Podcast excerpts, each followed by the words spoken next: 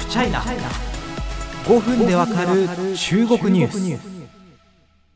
正直ですねこう時事ニュースの最前線というわけではないんですがあのしばらく前に登場してあの中国ってすごいねあの流行語の移り変わりが早いんですがいまだに現役バリバリなワードがあるので今日はご紹介できればというふうに思います。それは内巻き。中国語の発音でネイジュですね。英語ではインボリューションえー、まあ社会学の英語が社会学の用語が元になっているようです、まあ、意味としてはですねちょっと説明長くなるんですけどもあの社会っていうのはこう資源が限られてるじゃないですか。有名大学に入れる人有名企業に入れる人同じ市場で奪い合うパイの大きさ企業の中でも出世レースで目指すべきポスト。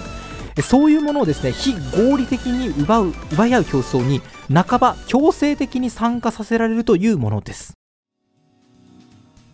ね、みんな100の努力でですねこう満足するような生活が送れればいいと思うんですけどある人が頑張って110の結果を手に入れる。すると負けないように120を今度は130をとどんどん競争は激化し非理性的なものと化していく傾向があると思います。そしてみんなが努力している以上頑張っても得られる価値というのは相対的に低下するんです。どういうことか。例えばですよ。ある学校で誰も授業は頑張るんだけど家に帰って勉強しないクラスがあったと仮定します。その時にある生徒が毎日家に帰って1時間家で復習すれば周りの子より相当いい成績になるはずですよね。でもみんな同じ時間毎日みんな家で復習するようになれば同じ努力をしている分だけクラスでは全く目立てません。まあ、中国ではですねどんな文脈で用いられるかというと、まあ、やはりその若者の生きづらさを象徴するワードにされることが多いというふうに思います。受験戦争だとか生きていくためにかかるコストが大きいみたいなですね。よく話すようにこう子供を産み育てるような前向きな人生プランを構築する余裕がないと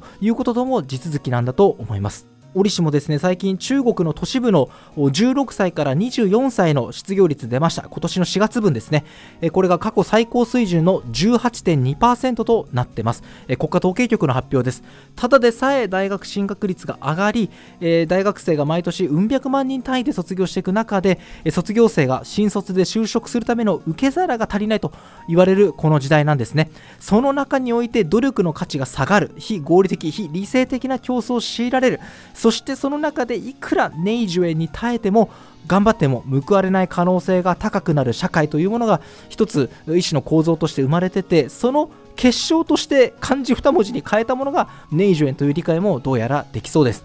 今のですね中国の若者が夢見ているのはですね国家単位の強く輝かしい中国の夢を成し遂げた中国、まあ、それは中国の人にとっては素晴らしいことなのかもしれませんが何よりもですね自分たちが安心して働いて自分らしく生きられる社会なのかもしれません、まあ、このネイジュエンというのは単独で使うこともあるんですがこのラジオで以前お伝えしたと思います。寝そべり族横たわり族なんて言って日本でも有名になりましたけど単品という言葉と並べて使われますよね。ネイジュエン、え非理性的な競争激化する競争頑張っても報われない努力があまりに多すぎるからもうそこでどこかで心のスイッチがパタッと切れてしまってですね努力しない昇進しない子供を産みたがらない結婚しない向上心を失う若者が増えていくとネイジュエンそして単品というのはつながっていくわけです。そしてそのネイジュエンをさらに加速させるのが996というまあなんというか一つの流行語なんですね。これはですね結構中国に関わる方ご存知の方も多いような知名度の高い言葉なんですけど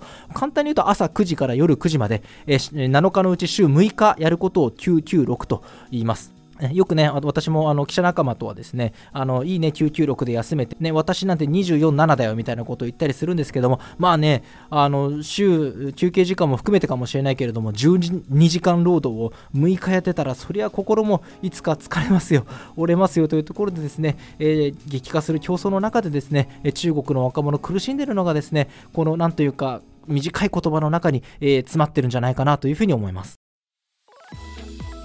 さて、えーと、この前のゆる雑談でですねあの正直このメンタルを崩してたということを白状したんですけどもあのありがたいことにお便りいただいてます。読ませていただきます、えー、こんにちは。いつも配信楽しみにしています、えー、心身の健康あってこそどうか無理だけはなさらないようにしてください。ありがとうございます、え、私は高橋さんとは異なる職業ですが常に成長できているか数字につながっているか自問自答の日々です、え状況は違いますが高橋さんの気持ちに共感してしまいました。